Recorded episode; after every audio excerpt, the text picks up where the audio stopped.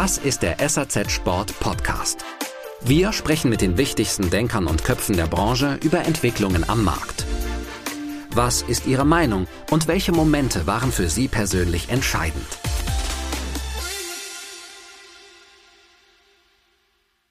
Extremst harte Auflagen. Also du baust nicht einfach nur Hanf an und da steht er und, und, und Punkt. Also wir hatten da auch fünfmal die Polizei auf dem Gelände, weil sie natürlich auch das kontrollieren mussten. Also das sind einfach gewisse Vorgaben. Und haben 2022 begonnen, dann mit unseren Mitarbeitern diesen Hanf zu ernten.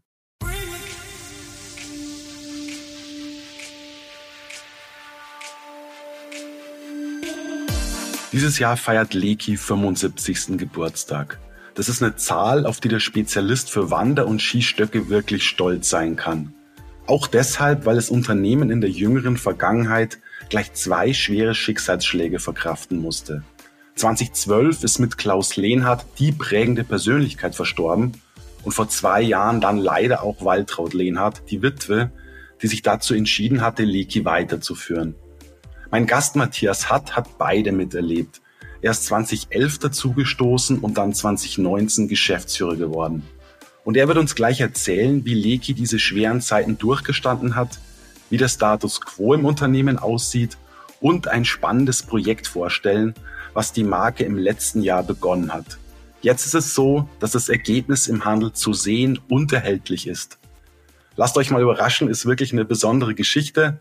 Aber genug der Worte, rein in den Podcast, euch viel Spaß dabei. Ja, hallo Matthias, willkommen zu unserem Podcast. Danke, dass du hier bist. Und ja, Gratulation natürlich auch an der Stelle zu eurem Jubiläum. Darüber wollen wir natürlich heute auch ein bisschen sprechen. Guten Morgen, ich grüße dich auch. Schön, dass ich dabei sein darf. Ja, Matthias, 75 Jahre Leki, das ist wirklich eine, eine beeindruckende Zeit. Da könnt ihr wirklich auch sehr, sehr stolz sein auf eure Firmenhistorie.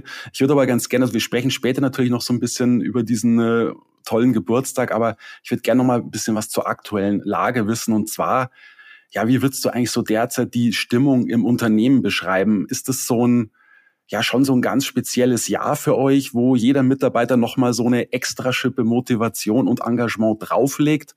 Also gibt's da so eine Art, ja, ich will fast sagen, Aufbruchsstimmung, auch nach wirklich echt schwierigen Corona-Jahren, das wissen wir alle? Oder ist es eher doch so, dass ihr sagt, ah, wir können den Geburtstag gar nicht so wirklich feiern. Es gibt derzeit wirklich genügend Herausforderungen, die wir zu bewältigen haben, wie natürlich wir alle in der Branche.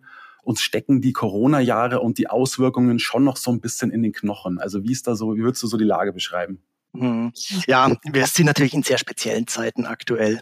Auf deine erste Frage äh, zurückzukommen ich würde jetzt einfach mal sagen, die Stimmung im Leki-Team ist generell ähm, sehr positiv und, und recht gut.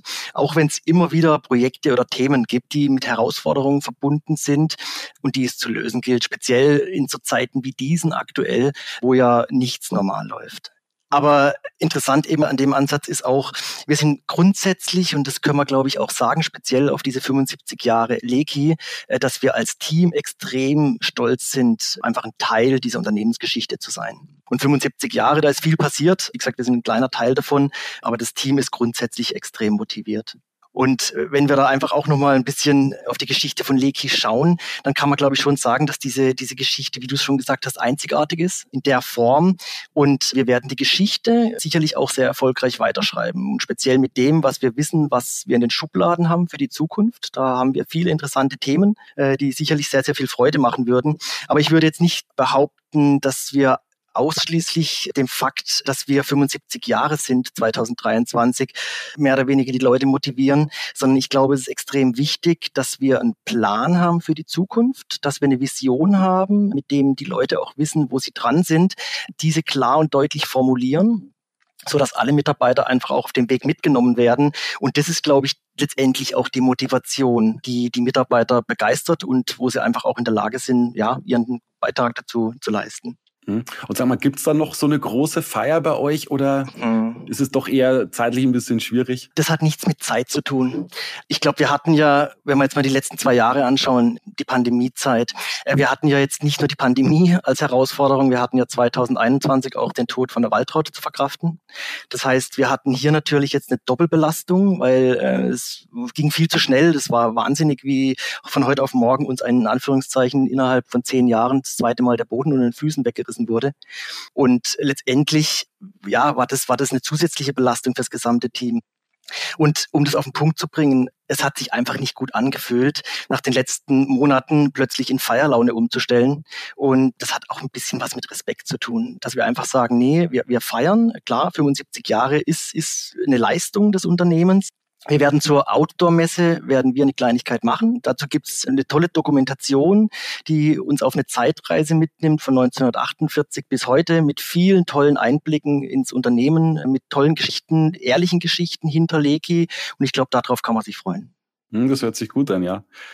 Ja, du hast mir neulich mal geschrieben, das war für einen Forumsbeitrag in unserem Heft, also in unserem Outdoor-Special, dass ihr mit einem Umsatzrückgang in den nächsten 12 bis 18 Monaten rechnet. Also natürlich auch nach so vielen Jahren des Wachstums, ja, mal abgesehen jetzt von 2020, das wissen wir, das war ein bisschen eine schwierige Geschichte.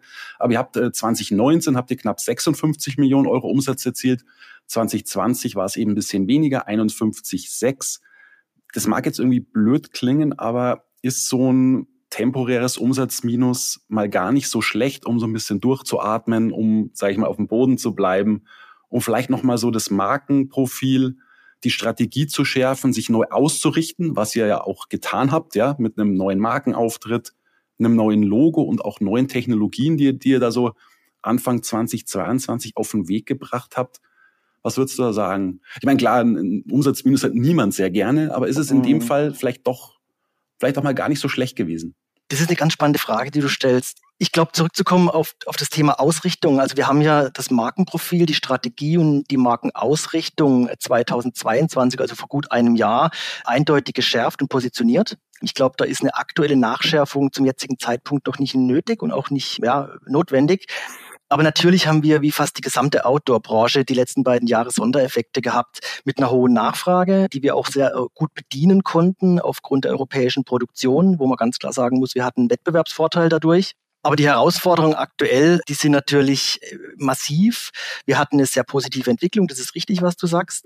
Aber gefühlt haben wir aufgrund dieser positiven Entwicklung aktuell so zehn Leute, zehn Mitarbeiter im Unternehmen zu wenig. Einfach deshalb zu wenig, weil wir einfach mit äh, ja, Erwartungshaltungen, Bedürfnissen konfrontiert werden im internationalen Kontext aufgrund äh, einfach des Wachstums, die wir einfach nicht äh, so einfach erfüllen können. Das ist einfach Fakt. Ich glaube, wir haben unsere Hausaufgaben gut gemacht, aber das ist so diese berühmte Extrameile, die unsere Mitarbeiter momentan gehen müssen, um einfach all dem gerecht zu werden, wo wir als Unternehmen gerade stehen. Aus dem Grund, ja, ich gebe dir da absolut recht. Ich glaube, eine Marktkonsolidierung, zumindest kurzfristig, tut mal gut, um wirklich durchzuschnaufen und einfach auch den Mitarbeitern in diesen ganzen Unwägbarkeiten, die wir die letzten Monate hatten, einfach wieder mal die Chance zu geben, ja, auf sich zu achten und einfach zu sagen, so, hier stehe ich und von da geht's wieder weiter. Genau, weil wenn ich mehr Umsatz auch erzielen will, dann muss ich mehr aufwenden. Ne? Dann muss ich noch eigentlich fast noch härter arbeiten als vorher. Ne? Das muss man auch sagen. Ja, das liegt in der Natur der Sache. Also nochmal, wir hatten Sondereffekte. Ich glaube, das betrifft die gesamte Outdoor-Branche. Und das Wachstum betrifft ja jetzt in Anführungszeichen nicht nur uns als Marke, sondern die gesamte Branche. Und natürlich, gerade im internationalen Kontext, haben wir Märkte, wo wir noch deutliches Wachstumspotenzial haben. Und auch diese Märkte haben sehr gut performt. Und da kommen dann auch speziell aus den Überseemärkten natürlich Anforderungen auf uns zurück. Ja, denen müssen wir gerecht werden, weil jeder Markt tickt am Ende anders. Und die Herausforderungen sind da nicht klein. Das ist richtig, ja. Eine ganz kurze Unterbrechung. Ich möchte euch gerne auf was hinweisen. Und zwar, wie ihr hoffentlich schon wisst, findet ja am 26.09. in Berlin der Sporthandelskongress von SAZ Sport statt. Und wir sind gerade noch dabei, Speaker für das Event zu gewinnen. Und daher freue ich mich sehr, euch schon mal jemanden vorstellen zu können. Und zwar wird in einer Diskussionsrunde die Stefanie Buchacher sitzen. Auf der Bühne dann natürlich. Sie ist Head of Corporate Sustainability bei Sport Konrad und ihr Credo lautet, für eine nachhaltige Zukunft sind Kreislaufwirtschaft und Kollaboration essentiell. Und das erfordert eine fundamentale Transformation unseres Wirtschaftssystems. Weg von dem Profit- und wettbewerbsgetriebenen Take-Make-Waste-Wahnsinn hin zu einer zirkulären Wertschöpfung und vor allem einem kollaborativen Mindset. Wenn wir wirklich etwas ändern möchten, müssen wir gemeinsam anpacken. Als Retailer sind wir das Bindeglied zwischen Herstellern und Konsumenten und nehmen da eine wichtige Rolle in diesem Wertschöpfungskreislauf ein. Also seid gespannt auf die Diskussionsrunde, wird wirklich sehr, sehr interessant. Falls ihr noch kein Ticket gelöst habt, dann holt es doch jetzt noch bitte nach. Ihr könnt euch noch einen Platz sichern auf dem Sporthandelskongress und zwar zum Frühbuchertarif. Der Preis liegt dann bei 390 Euro. Und zwar gibt's die Tickets unter www.sporthandelskongress.de slash Tickets.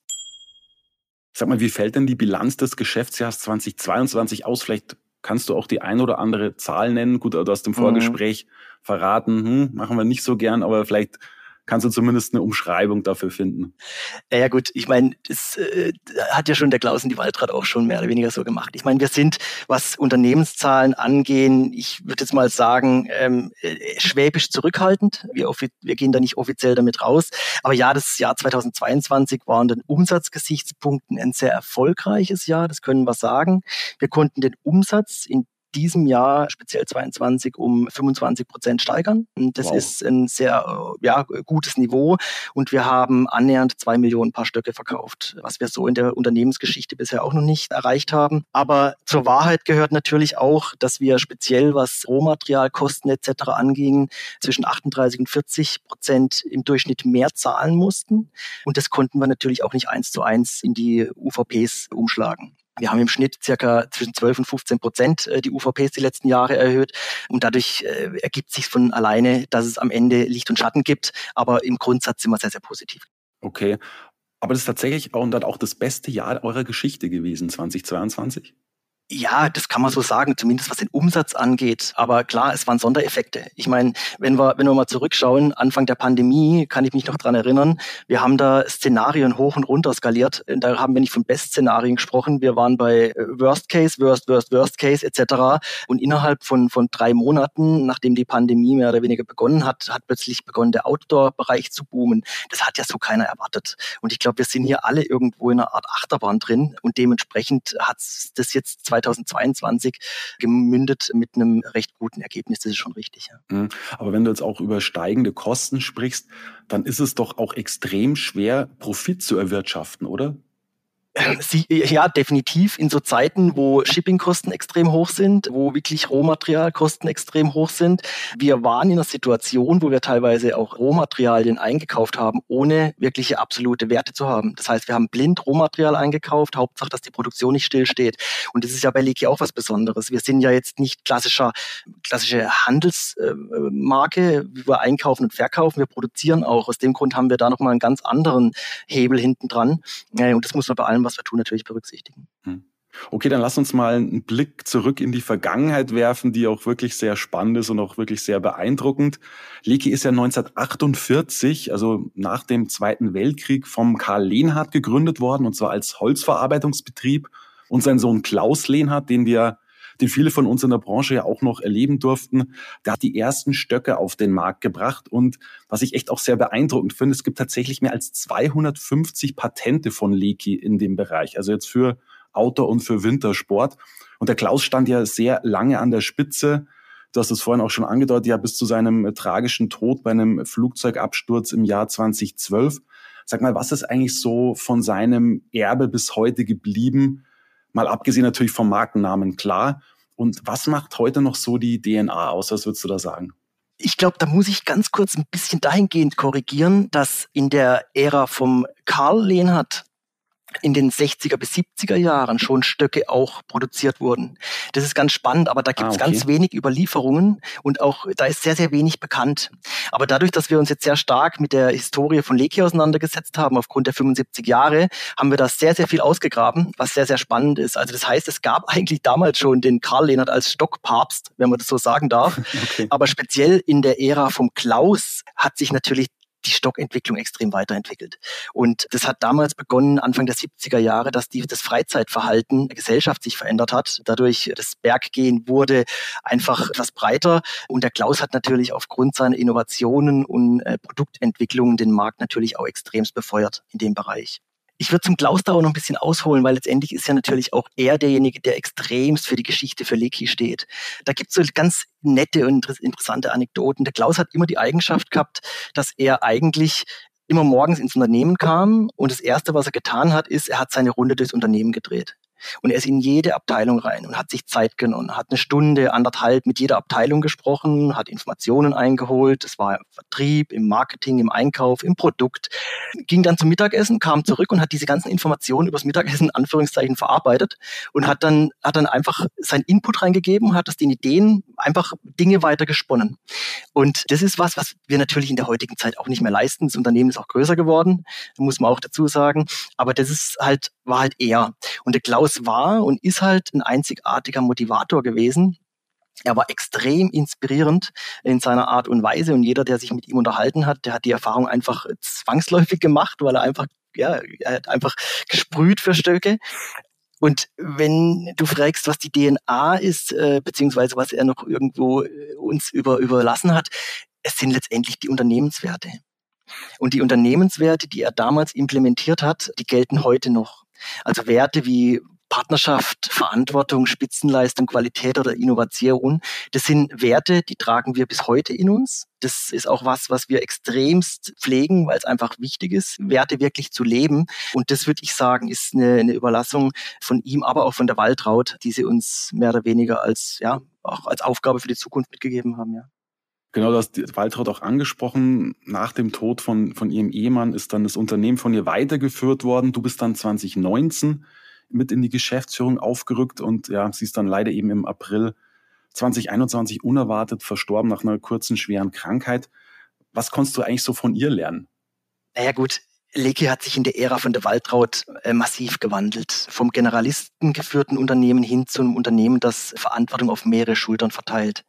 Und das war natürlich auch ein, ein, ein Prozess am Ende. Und ja, wie Ziel war es einfach für sie, die Abhängigkeiten zu minimieren. Und am Anfang, damals zur Ära von Klaus, war ja alles sehr stark auf den Klaus fokussiert. Und ihr Ziel war es von Anfang an, dass Leki in der Lage ist, handlungsfähig zu bleiben. Und ich glaube, das kann ich mit Stand heute sagen, weil ich war damals auch schon mit dabei. Leki hing nach dem Tod vom Klaus in der Tat am seidenen Faden. Okay. Also hätte die Waltraud damals nicht entschieden, innerhalb von zwei Tagen, ich führe das Unternehmen weiter, ich stehe da und übernehme die Verantwortung, dann hätte ich nicht gewusst, wie es weitergeht, weil es letztendlich wirklich alles auf den Waltraud beziehungsweise auf, die, auf, auf den Klaus abgestellt war. Und dementsprechend hat sie es geschafft, eigentlich durch ihre empathische und soziale Art ein Team zu formen aus den aktuellen Mitarbeitern. Und das würde ich sagen, haben wir von ihr gelernt, und das gilt jetzt nicht nur für mich, das gilt auch für meinen Kollegen Martin Romminger in der Geschäftsleitung, dass wir einfach ein Team um uns herum formen müssen, das in der Lage ist, handlungsfähig zu bleiben und auch in schwierigen Situationen ja, Verantwortung übernimmt. Mhm. Das heißt, Matthias, du würdest sagen, der Klaus war so prägend, dass es euch in den Jahren danach, nach seinem Tod, extrem schwer gefallen ist, sich von ihm in Anführungszeichen zu emanzipieren, so ein bisschen quasi. Ne? Kann man das so, so sagen? War das, war das so schwer, ja? Naja, gut, ich meine, das war halt eine andere Generation. Der Klaus war ein klassischer Generalist. Äh, der Generalist, der in allen Themen drin war, aber natürlich getrieben aufgrund von seiner Technologieaffinität etc. und Produktaffinität. Und selbstverständlich hatten wir nach, nach dem Tod vom Klaus eine, eine Konsolidierungszeit, wo wir wirklich zwei Jahre gebraucht haben, um erstmal wieder alles gerade zu rücken, weil letztendlich war es schon der Klaus, der einfach die Marschrichtung fürs Unternehmen vorgegeben hat. Das ist auch kein Geheimnis. Ich glaube, dass jeder, der ihn kennt äh, oder, oder kennenlernen durfte, weiß, wie er vom Typ war und er war halt einfach ein Macher. Er war ein Macher, hat die Dinge in die Hand genommen und dementsprechend, klar, musste dieses Vakuum aufgefangen werden. Und am Ende, und das ist ja auch irgendwo das Interessante, wir haben es geschafft, einfach so eine prägende Person zu ersetzen und das war nicht einfach und da hat die Waltraud eine, eine riesengroße Leistung vollbracht. Das muss man einfach so formulieren. Mhm. Gut, dann lass uns doch mal bitte auf das Produkt schauen. Das ist ja auch nicht ganz unwichtig. Jetzt haben wir sehr viel über das Unternehmen mhm. gesprochen, über die Heritage, über die Historie, wie es so schön heißt. Was ich mich so, welche Frage ich mir so gestellt habe, okay, was würdest du eigentlich sagen, was ist so unter den Wanderstöcken der beste, der nahezu perfekteste Stock, den ihr je gebaut habt? Ist das so ein quasi ein moderner, sage ich mal, wie den Sherpa oder einer aus der Black Series oder der, der Makalu? Also letztlich die, die mit dem Ergon Air Griffsystem ausgestattet sind oder mhm. tatsächlich der Stock, der schon ein paar Jahre auf dem Buckel hat. Was würdest du da sagen? Boah, das kann ich so pauschal gar nicht beantworten. Also ich glaube, Leki ist der Spezialist für Stöcke und wir berücksichtigen einfach die Nischen und die Spezialistenthemen. Und das ist auch das, was du von Leki erwartest. Wir verstehen uns in der Produktentwicklung darin, dass wir sagen, die Produktentwicklung startet mit der Anwendung. Und somit hat aus unserer Sicht jeder Stock seine Daseinsberechtigung. Aber sicherlich war der Einzug der Fallstöcke 2013, 2014 so eine Art Gamechanger, wo wir aufgrund der Technologie und des Mehrwerts, äh, aufgrund von Packmas äh, zum Beispiel, Preislagen eröffnen konnten, die davor eigentlich ja, nicht möglich waren. Also das würde ich sagen, die Fallstöcke sind sicherlich aktuell das Thema, was am Markt extremst gefragt ist und wo wir wirklich eine Erfolgsgeschichte schreiben. Aber ich, ich muss auch das Thema einfach Makalo nennen. Makalo ist seit äh, ist das, der Stock Makalo einfach ein, eine Erfolgsgeschichte über Generationen hinweg. Aus dem Grund. Also ich würde mich da fokussieren auf das Thema Fallstöcke und das, und das Thema wirklich Makalo über Generationen hinweg entwickelt. Okay, also es gibt für dich nicht den perfekten Fallstock, ne? ja, was heißt den perfekten Fallstock? Ich glaube, die Stöcke, die wir tun, sind alle einzigartig in ihrer Art und Weise, in der Technologie. Aus dem Grund würde ich mich da nicht festlegen wollen, nein. Hm. Aber Ergo und R ist schon auch eine, eine ganz besondere Entwicklung gewesen, ne? muss man schon auch sagen.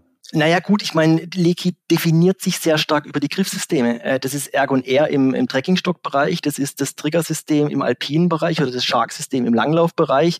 Das heißt, natürlich definieren wir uns über diese Themen. Ich meine, es wird immer schwieriger, den Stock weiterzuentwickeln und wir finden immer Mittel und Wege, aber definitiv, ja, das Ergon Air-System, das wir vor zwei Jahren eingeführt haben, ist schon nochmal ein Quantengesprung gewesen. Also jetzt nicht nur in der Technologie, auch optisch. Ich meine, der Griff, der schaut aus wie ein, wie ein Schaltknauf Verkauf von einem Audi RS4 und das macht's ja, macht's ja auch aus.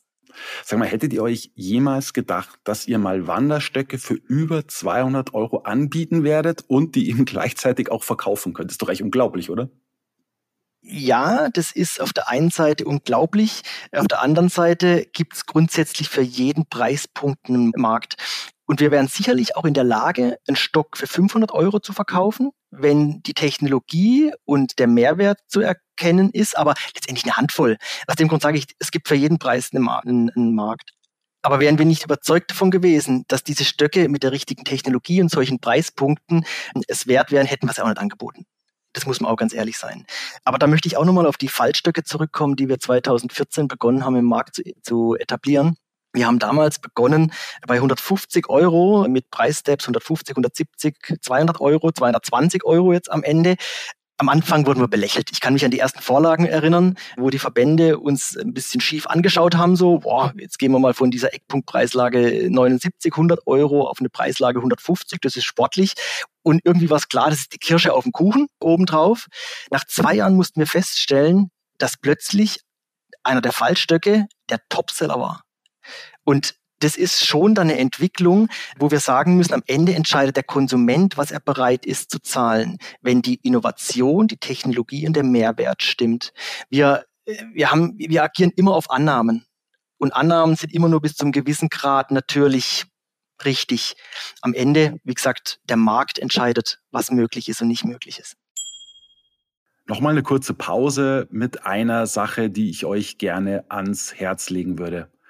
Und zwar ist es so, wenn ihr ein Abo bei SAZ Sport habt und wollt, dass das mehrere Kolleginnen und Kollegen von euch nutzen, dann gibt's die Möglichkeit, ein sogenanntes Corporate-Abo bei uns abzuschließen.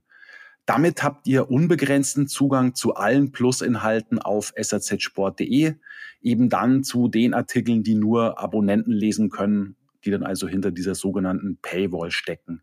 Ihr könnt alle Magazine von SAZ Sport und Sports Fashion bei SAZ als E-Paper lesen und ihr habt Zugang zum Online-Archiv mit allen vergangenen Ausgaben. Und dieses Angebot können wir auf euch als Unternehmen zuschneiden. Es besteht übrigens auch die Option, ein Kombi-Abo abzuschließen, was dann eben auch die Printmagazine mit inkludiert. Falls ihr Interesse an so einem Corporate-Abo habt, dann meldet euch doch per Mail oder Telefon. Ansprechpartnerin bei der Ebner Media Group ist die Dorothea Bühler. Die Mailadresse lautet dorothea.bühler.ebnermedia.de. Dorothea dann mit TH und Bühler dann auch mit H. Die Telefonnummer lautet 0731 88 005 und die Durchwahl ist 89 44. Danke euch. Jetzt haben wir natürlich auch durch die Inflation ein paar höhere Preispunkte bekommen. Das darf man natürlich an der mhm. Stelle auch nicht ganz vergessen. Ne? So, also, so. Klar, das ja. ist so. Also, aber da müssen wir hochsensibel mit umgehen. Also wir müssen sehr vorsichtig sein mit der Preisgestaltung. Wir brauchen einen Preislagenaufbau. Das braucht jeder. Das braucht eigentlich jede Marke, wenn sie so positioniert ist, wie wir das sind. Aus dem Grund muss man da hochsensibel mit umgehen. Und es ist sicherlich so, dass irgendwann, wenn wir über ein gewisses Volumen reden, auch ja ein Preispunkt einfach auch erreicht ist, der dann äh, schwierig ist, weiter nach oben noch umzusetzen. Aber nochmal, das gilt ja dann letztendlich auch mit der Erfahrung und dem Fingerspitzengefühl äh, auszunivellieren, was möglich ist und was nicht. Ja, aber du meinst schon auch ein Wanderstock im Handel über 200 Euro verkaufen zu können, ist eher schon eine Ausnahme oder würdest du irgendwann vielleicht sogar sagen, es könnte eine Regel werden? Nee, also ich glaube, eine Regel mit Stand heute nicht. Ich meine, wie der Markt in fünf Jahren ausschaut oder in zehn Jahren, das kann heute keiner beurteilen. Aber ich sehe jetzt nicht, dass über 200 Euro so die neue 79, 95 wird. Das wird sicherlich nicht der Fall sein. Okay, ja. Du Stichwort Entwicklung, da würde ich auch gerne mal was wissen. Und zwar ist es ja schon so, dass, ja, ich glaube, das kann man schon so auch als Herzstück von Legi bezeichnen. Und zwar ist es so euer eigener Produktionsstandort in Tachov in Tschechien. Ja, hat, würde ich schon sagen, auch einen sehr wichtigen Anteil an eurem Erfolg. Ihr produziert ja auch schon dort seit über 20 Jahren und da arbeiten tatsächlich auch 250 Menschen. Sag mal, äh, wie viele Paar Stöcke laufen da so pro Jahr vom Band mal aufgeteilt in Sommer und Winter? Was würdest du da sagen? Also ich würde jetzt nicht die letzten zwei Jahre als Referenz heranziehen, weil es einfach Sondereffekte waren, aber wir haben im Schnitt zwischen 1,6 und 1,7 Millionen Paar Stöcke und der Split bei Leki liegt bei 50 Prozent Sommer, 50 Prozent Winter. Das ist natürlich auch witterungsbedingt irgendwo letztendlich abhängig. Äh, haben wir einen starken Winter, verschiebt sich der Split ein bisschen, aber man kann einfach von 50-50, glaube ich, damit kann man ins Rennen gehen. Mhm. Tatsächlich hat der Winter dann nach wie vor einen sehr, sehr starken Anteil bei euch. Ja, ist schon interessant, ne? ja, das, das hat's und da möchte ich auch ganz kurz eine kleine Geschichte vielleicht dazu erzählen. Wir haben uns 2015 schon die Gedanken gemacht. Wir hatten damals eine relativ schwierige Situation, viele Diskussionen, witterungsbedingt kein Schneefall oder wenig Schneefall. Die Winter verkürzen sich, werden kürzer, einfach nicht mehr die Zeitspanne, die es noch vor 20 Jahren hatte. Wir hatten damals Riesendiskussionen, dass alles Richtung Rental geht und dass der Wintersport an sich elitärer wird. Hätten wir damals aufgrund dieser Indikationen, wir haben uns da wirklich sehr, sehr viel Mühe gemacht, diese Analysen zu fahren, diese Entscheidung getroffen, dann hätten wir eigentlich sagen müssen im Jahr 2020, wir müssen 20 bis 25 Prozent in den Winterwarengruppen reduzieren.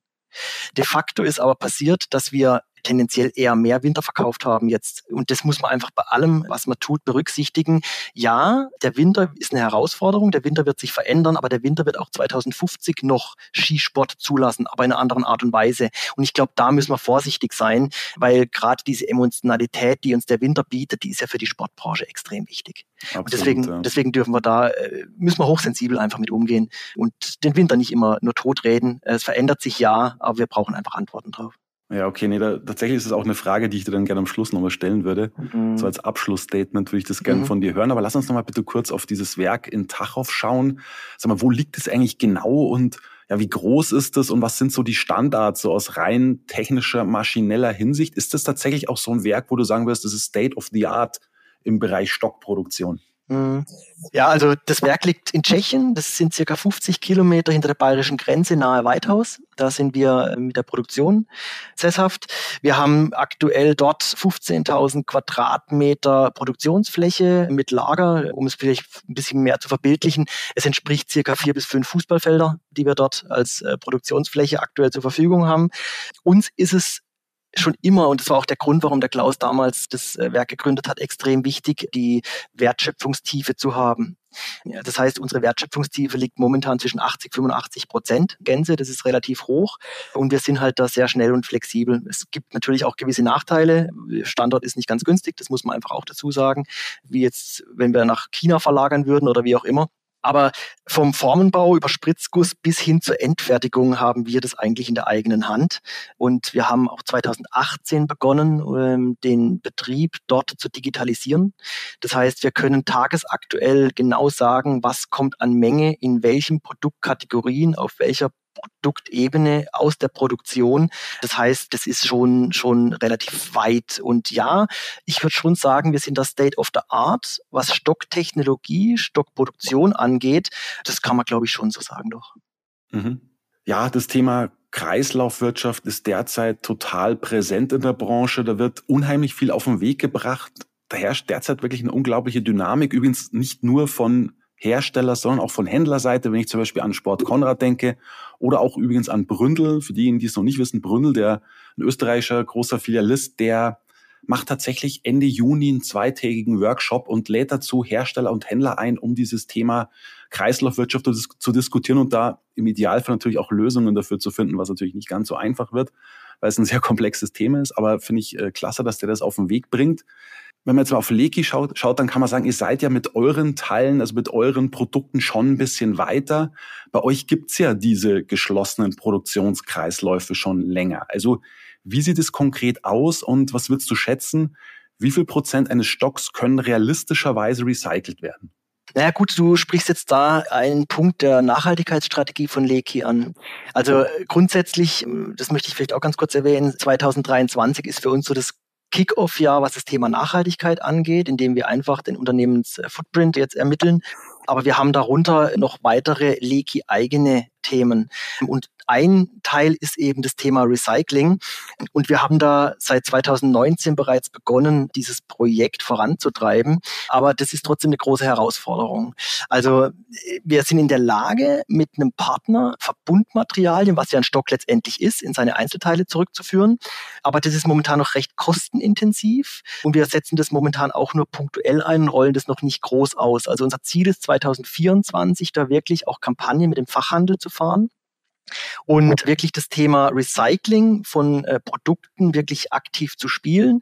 Letztendlich geht es darum, Verantwortung zu übernehmen und nicht nur ein Produkt irgendwo rein zu verkaufen, sondern auch, wenn es einfach am Ende seines, seines Lebenszykluses ist, auch zurückzunehmen und dann halt auch wirklich richtig wieder zu demontieren, wenn man das so ganz einfach bildlich formulieren möchte. Und das ist, was wir, was wir gerade aktuell tun. Wir haben da einige Pilotprojekte gefahren, auch äh, mit anderen Partnern 2018 bereits, aber da ist die Lernkurve extrem. Also wie gesagt, es ist momentan, sind wir in der Lage, rein theoretisch 100 Prozent eines Verbundmaterials wieder in seine Einzelteile zu zerlegen. Praktisch liegen wir da momentan bei 70 bis 80 Prozent. Und da müssen wir unterscheiden, was für eine Art von Stock ist es. Ist es ein reiner Carbonstock? Stock? Ist es ein Carbon Composite Stock? Ist es ein Aluminiumstock? Bei Aluminium haben wir unterschiedliche Legierungen, die wir berücksichtigen müssen. Also das Thema ist hochkomplex und da sind wir momentan, glaube ich, auf einem guten Weg. Und wie gesagt, das ist ein Fokusprojekt neben sieben weiteren zum Thema Nachhaltigkeit, ist eben das Thema Recycling.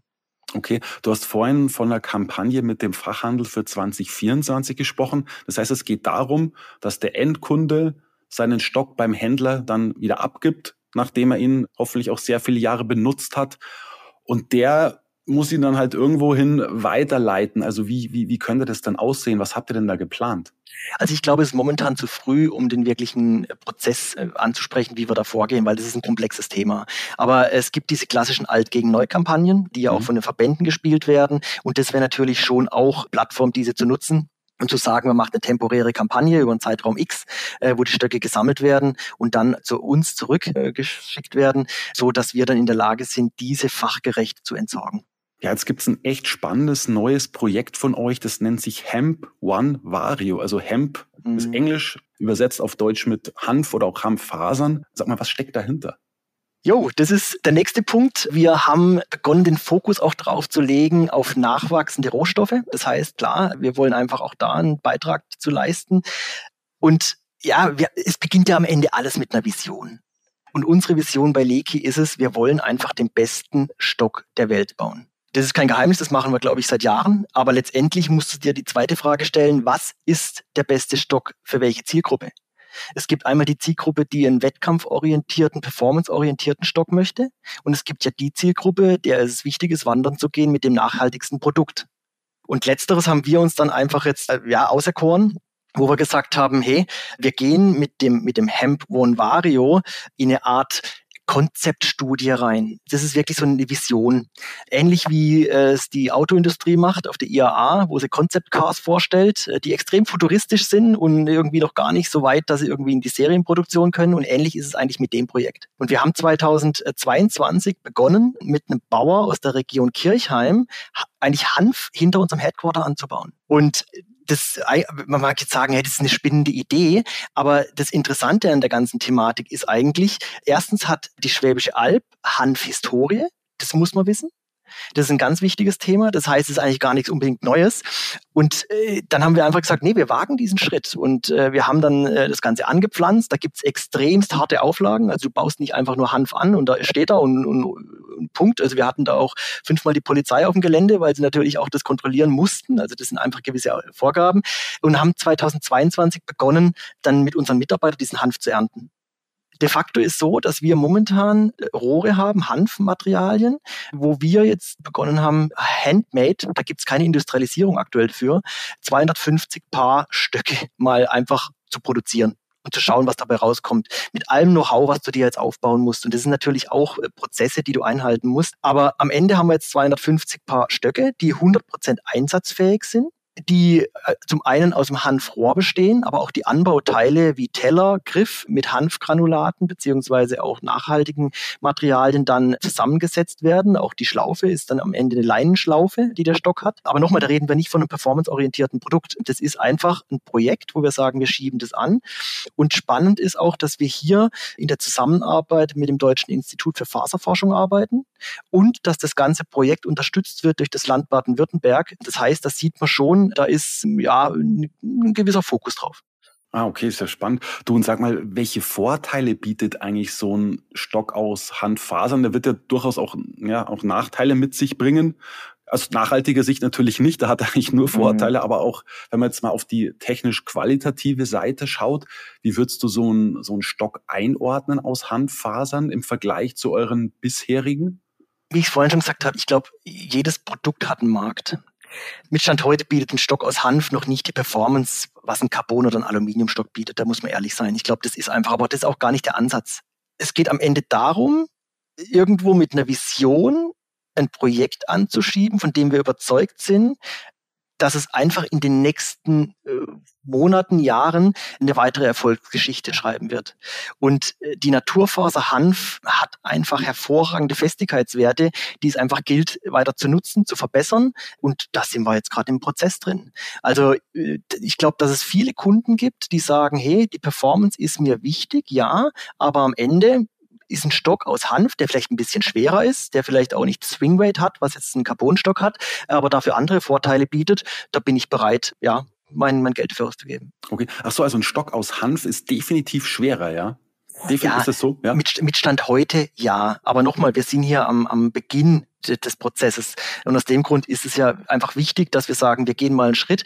Und am Ende, wir müssen ja einfach auch mal bereit sein zu investieren in was Neues. Wir können uns nicht ausruhen auf dem, was wir heute haben und sagen, ja, die nächsten 20 Jahre gehen wir die Schritte so weiter. Nee, du musst Mut haben zur Lücke und da reingehen und sagen, nee, wir gehen den Schritt. Mhm. Und das Verkaufsargument für den Händler kann ja auch sein, ja, das ist ein äh, sozusagen nachhaltig lokal produzierter Stock, oder? Das kann er schon auch naja gut, das ist, ja, das, ist, das ist ja auch die Story dahinter. Ich meine ganz ja. ehrlich, äh, wir kaufen jetzt das, das, Hanf ja nicht in, in Asien ein, ähm, sondern nee, das ist aber genau der Punkt, sondern wir haben einfach den Mut gehabt mit einem mit einem Bauer, der einfach Erfahrung hat im Hanfanbau, zu sagen, wir gehen den Schritt und du kannst auch nicht jede äh, Hanffaser dann nehmen, da gibt es auch, auch wieder Abstufungen der Qualität mhm. und dementsprechend bauen wir da gerade Know-how auf und selbstverständlich ist es die geschlossene Story. Also Leki ist bekannt dafür, dass wir ehrliche Geschichten erzählen. Und die ehrliche Geschichte ist, dass wir das anbauen bei uns äh, hinterm Headquarter, dass wir in Innsbruck begonnen haben, handmade die Produkte zu fertigen, dass Mitarbeiter von uns die Produkte selber ernten. Die Story ist ja das Spannende hinter der ganzen Thematik. Ach so, in, in Innsbruck werden die gefertigt. Ach so, die werden genau. gar nicht in Ach so, okay. Ja, genau. Also die werden da momentan eben genau in Innsbruck. Aber nochmal, das ist eine Projektstudie. Und da arbeiten wir auch mit Partnern zusammen, die Know-how haben, eben in der Handfaser. Und da kommt das Ganze her, genau. Mhm. Du und sag mal, wann sollen die Stöcke in den Handel kommen? Ich glaube, ihr habt euch da ja exklusiv mit jemandem zusammengetan. Wir hatten das Projekt letztes Jahr im Dezember mit unserem Partner Globetrotter, hatten wir da die Vorstellung, die Präsentation. Und wir werden diese Stöcke dieses Jahr, jetzt im Mai, Ende Mai, Anfang Juni, wird Globetrotter von uns 120 Paar Stöcke bekommen, exklusiv, und wird die über die Filialen verkaufen mit einem speziellen Markenauftritt, dann am Point of Sale, um das Thema dann auch wirklich so zu spielen. Und die Resonanz, muss ich sagen, von Globetrotter war sehr positiv auf das Thema, weil es, wie ich es vorhin schon sagte, einfach die die Story auch ehrlich macht. Also da, da ist einfach ein Pfund dahinter, weil es einfach, da hat man sich Gedanken gemacht und da gehen wir den Weg. Und der Stock kommt jetzt, wie gesagt, im Mai, wird eine, eine Verkaufspreislage aktuell abdecken von 240 Euro. Das ist ja sicherlich äh, obere Preislage, aber da sind wir da auch beim Thema. Der Markt wird uns zeigen, was für Preislagen möglich sind und ja, da sind wir gespannt, was da auf uns zukommt. Ja, genau, das kann man schon auch so als eine Art Testlauf bezeichnen. Was passiert denn, jetzt mal wirklich Worst Case, du hast vorher Worst Case Szenarien angesprochen, was passiert denn, wenn der Verkauf total floppt? Also das glaube ich ehrlich gesagt nicht. Okay. Ähm, also Punkt eins ist, dass für nachhaltige Produkte grundsätzlich auch äh, etwas mehr Geld ausgegeben wird, wenn die Produkte auch wirklich nachhaltig sind. Das ist Punkt eins. Punkt zwei ist, dass wir, glaube ich, hier auch ein Produkt haben, das absolut konkurrenzfähig ist. Das ist ein Produkt, was ja auch, klar, es ist etwas schwerer, aber ansonsten bietet es einfach extreme gute Eigenschaften und Vorteile. Du kannst dich auf das Produkt genauso verlassen wie auf jeden anderen Lecky-Stock. Und äh, die Story, die wir da hinten dran spielen, ist so gut, dass ich glaube, wir werden diese Stöcke verkaufen. Aber ganz ehrlich, auch da, wir werden da keine Volumen verkaufen. Das werden halt kleinere Mengen sein und das, das ist ja auch, auch gar nicht das Ziel, dass wir sagen, sagen, wir gehen die Tausende von Stöcke jetzt aktuell rein. Dafür muss man das Produkt auch viel mehr weiterentwickeln. Aber ich glaube, es ist einfach ja, ein, ein Schritt in die richtige Richtung, um Antworten zu bieten und Antworten zu liefern für ein Thema, was uns ja alle in der Branche und speziell in der Outdoor-Branche sehr stark beschäftigt und das ist das Thema Nachhaltigkeit. Absolut, ja.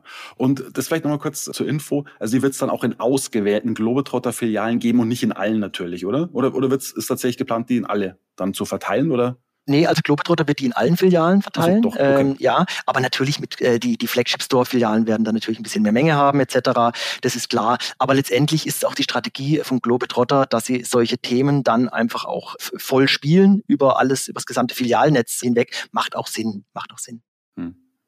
Okay, Matthias, jetzt wird mich abschließend noch was zu eurer Ausrichtung interessieren. Also 75 Jahre Leke haben wir ja, das haben wir schon angesprochen, 75 Jahre große Tradition ja, man kann sagen 75 Jahre Premium-Qualität, eben speziell mit Stöcken. Jetzt muss man aber eines sagen, wir haben in den Segmenten, die ihr bedient, natürlich unterschiedliche Rahmenbedingungen. Ja, also während Outdoor ja, Outdoor wird weiterhin eine gute Zukunft prognostiziert mit Wachstumsraten, zumindest moderat wenn man da mal auf den Wintersport schaut, du hast das vorhin auch schon mal so thematisiert, der Wintersport steckt schon in einer strukturellen Krise, da müssen wir Lösungen finden. Ihr habt natürlich da sehr viele Athletinnen und Athleten unter Vertrag, mit denen ihr zusammenarbeitet. Aber das B2B-Geschäft mit dem Handel wird natürlich schwierig durch die Probleme, die es da gibt. Ja, wir haben den Klimawandel, wir haben Teuerungsraten. Das Image des Wintersports ist so ein bisschen schwierig zum Teil, leider. Und dann haben wir natürlich auch Händler, die möglicherweise wegfallen oder auch wegfallen werden in den nächsten Jahren. Sag mal, was ist so deine, was ist so eure Strategie für die Marke in den nächsten Jahren? Wird es tatsächlich doch wieder deutlich mehr Fokus auf Outdoor geben, ja, jetzt auf Ergon Air, vielleicht auch sogar auf One Hemp Vario, Thema Nachhaltigkeit und vielleicht doch weniger auf dieses super volatile Wintergeschäft. Ja, du hast vorhin angesprochen, 50-50. Du, ihr habt auch gedacht, es würde so ein bisschen, ja, das Pendel würde doch sehr Richtung Outdoor ausschlagen. Es ist doch nicht so gekommen. Aber wie wird es vielleicht zu den kommenden Jahren sein? Was glaubst du? Wie wird so die Umsatzverteilung künftig aussehen mit Wintersport und Outdoor? Hm. Also die Frage ist extrem vielschichtig und gar nicht so einfach zu beantworten, weil also grundsätzlich werden wir an dem Produktmix, den wir haben, mittelfristig, langfristig festhalten das hat sich bewährt und letztendlich sehen wir da gar keinen Handlungsbedarf. Natürlich müssen wir uns da schon Gedanken machen, wie ist die Gewichtung Sommer-Winter. Wir werden perspektivisch sicherlich unsere Ausrichtung auf zwölf Monatsprodukte fokussieren und damit natürlich auch den Sommeranteil erhöhen. Das Ziel ist circa 65, 35, 65 Prozent Sommer, 35 Prozent Winter. Und hier geht es schlichtweg um die Absicherung äh, des Umsatzes, muss man einfach sagen. Du hast vorhin angesprochen, die Volatilität ist extrem hoch. Es ist sehr viel Unsicherheit im Wintersport mit drin, aber Wintersport findet statt, weil er einfach sehr, sehr viel Emotionalität mit sich bringt und dementsprechend ja gehen wir gehen wir den Weg. Aber ich würde einfach ich würde einfach vorsichtig sein mit Annahmen. Also ich glaube, der Automarkt an sich, der wird weiter wachsen. Ja, wir werden die nächsten 12, 18 Monate wahrscheinlich ein bisschen Herausforderungen haben, aber der Outdoor-Sport in Summe speziell im Sommer, der wird der wird uns schon eine gewisse Stabilität bringen. Mhm. Aber ihr wollt natürlich auch weiterhin am Wintergeschäft festhalten, ganz klar, weil ihr auch drauf setzt und weil ihr die vielleicht auch die Zukunft des Wintersports gar nicht so schwarz seht, oder? Wie es vielleicht viele Menschen tun da draußen. Weniger in der Branche, eher da draußen. Naja, das ist, liegt in der Natur der Sache, weil wir uns einfach extrem begeistern für Winter bei Leki und weil Leki ja eigentlich auch äh, den Wintersport in der DNA drin hat. Wir unterstützen den Spitzensport im, im nordischen wie im alpinen Bereich. Das ist ein ganz wichtiges Thema. Da kommt sehr, sehr viel Innovation raus. Das ist ein Thema, was wir definitiv für die Zukunft sicherlich auch sehr stark im Blick behalten müssen, wie sich der Markt entwickelt. Aber definitiv, äh, Leki wird am Wintersport festhalten, ja. Okay, ja, das ist doch ein schönes Schlusswort. Vielen Dank, Matthias, für das Gespräch. Ja, feiert schön, wollte ich gerade sagen. Ihr seid ja da so ein bisschen, bisschen, äh, ihr wisst nicht so genau, wie das, ob ihr tatsächlich auch das machen, so, so, so machen sollt. Aber ja, danke für die Zeit, für das Gespräch und ja, dann weiterhin alles Gute für die Zukunft, sowohl im Wintersport als auch bei Outdoor. Vielen Dank auch dir. Pass auf dich auf und vielen Dank fürs Gespräch. Danke. Ganz zum Abschluss noch eine Erinnerung. Bitte vergesst unser Jobportal jobs.saz.de nicht. Wir wissen alle, das Problem der Personalbeschaffung wird uns auch 2023 und wahrscheinlich auch die nächsten Jahre sehr auf Trab halten. Und ja, wir versuchen natürlich mit jobs.saz.de unseren Beitrag zu leisten, euch zu helfen, dass das Thema sich etwas entspannt sozusagen. Ja, ihr könnt eben auf unserem Jobportal die Kandidaten finden oder auch einen Job suchen, den ihr braucht oder die ihr braucht. Schreibt einfach eine Mail an jobs@ebnermedia.de. Wir haben da wirklich ein großes Angebot an Stellen in sämtlichen Bereichen, die ihr euch vorstellen könnt. Außendienst, Sales Management, Office Management, Marketingpersonal und so weiter und so fort. Ich wünsche euch viel Erfolg, je nachdem, was oder wen ihr sucht. Das war der SAZ Sport Podcast. Sie finden alle Folgen online auf unserer Website www.sazsport.de sowie auch auf Spotify, Google Podcasts und Apple Podcasts. Folgen Sie uns, um keine weitere Folge zu verpassen. Wir freuen uns über Ihr Feedback und Anregungen und hören uns beim nächsten SAZ Sport Podcast.